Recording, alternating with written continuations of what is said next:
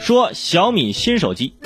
近期，小米国际发布的新机宣传片啊，惹怒了日本的民众。呃，宣传片里出现了呃日本的这个浅草寺啊，呃这个还有这个核爆蘑菇云等内容。视频中引用了这原子弹爆炸啊，日本民众呢表示不可以接受。目前相关视频已经下架。呃，小米呢也道歉说，呃努力防止将来再次发生这样的事情。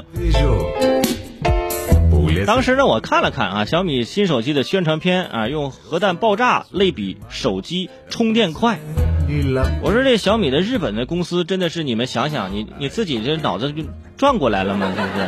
你还想不想卖这个手机？对不对？当年三星的手机为什么销量下降啊？不就是因为三星的手机充电就容易爆炸吗？是不是？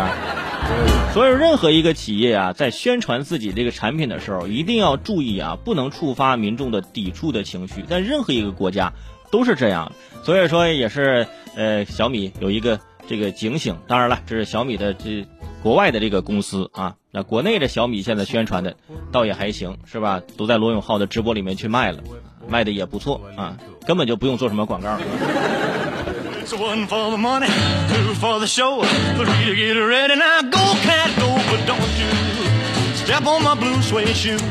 说小龙虾翻车。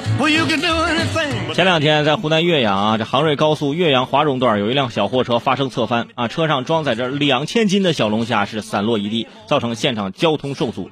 据司机张某说呢，小车侧翻呢是由于他躲避车辆的时候超车过快所致。呃，省交警局的岳阳支队华容大队接警后，迅速前往事故现场进行处理，最终司机张某因操作不当承担这次事故的全部责任。也是提醒各位啊，这车辆超车的时候一定要保持安全距离，你不要说猛打方向盘，乱插、乱挤、乱穿，随意变道啊。车辆呢也不要超载，也不要这个疲劳的驾驶。你想啊，满满的一地啊，远远看去一地红色，好多人说这是这是咋这流血了吗？进去看啊，小龙虾啊，是吧？这小龙虾自己也没有想到，本来以为自己可能会牺牲在餐桌上，没想到在路途当中啊，就牺牲在车轮下了。多可惜呀！两千斤的小龙虾，这够我吃一个夏天了。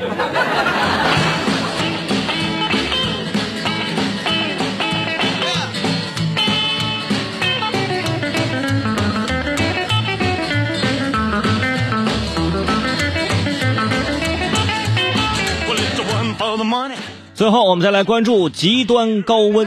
最近一项发表于美国国家科学院院刊的研究显示，到二零七零年，全球三分之一的人口可能会面临极端高温。科学家发现，六千年来人类生活的相对狭窄的气候地带，这片区域的年平均气温在十一到十五度的气候下。由于气温变暖，到二零七零年啊，人类生活环境的平均气温将上升到上升七点五摄氏度，意味着五十年后，全球近三分之一的人口可能会生活在平均气温超过二十九摄氏度的环境下，近三十五亿人面临高端的一个气温。听到这儿，是不是觉得更热了？想把空调打开了？啊？前段时间啊，就是在家放假在家，会发现这个气温呢也是越来越高啊，突然间从长袖就变成短袖了。但是现在提醒你，五十年后啊，二零七零年，可能这二十九摄氏度啊，就是一个我们的常规气温了。有些朋友说：“哎呀，太可怕了！”你先别这么想，你先想想能不能活到那时候啊。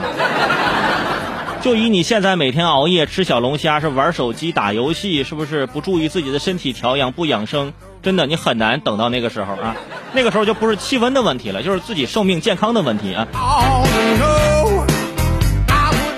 而且我们每年都会看到类似的新闻，说多少年之后将是最热的时候啊，每一年的夏天都是最热的夏天啊，这个大家都已经习惯了。还是提醒各位啊，呃，保护环境，从我做起，就是我们的每一个细微的、细小的一个动作，可能都会引发蝴蝶效应啊，引起这个气温的变化，对吧？你虎门大桥上一个水马都还能。引起这大桥的这个窝震呢，是不是？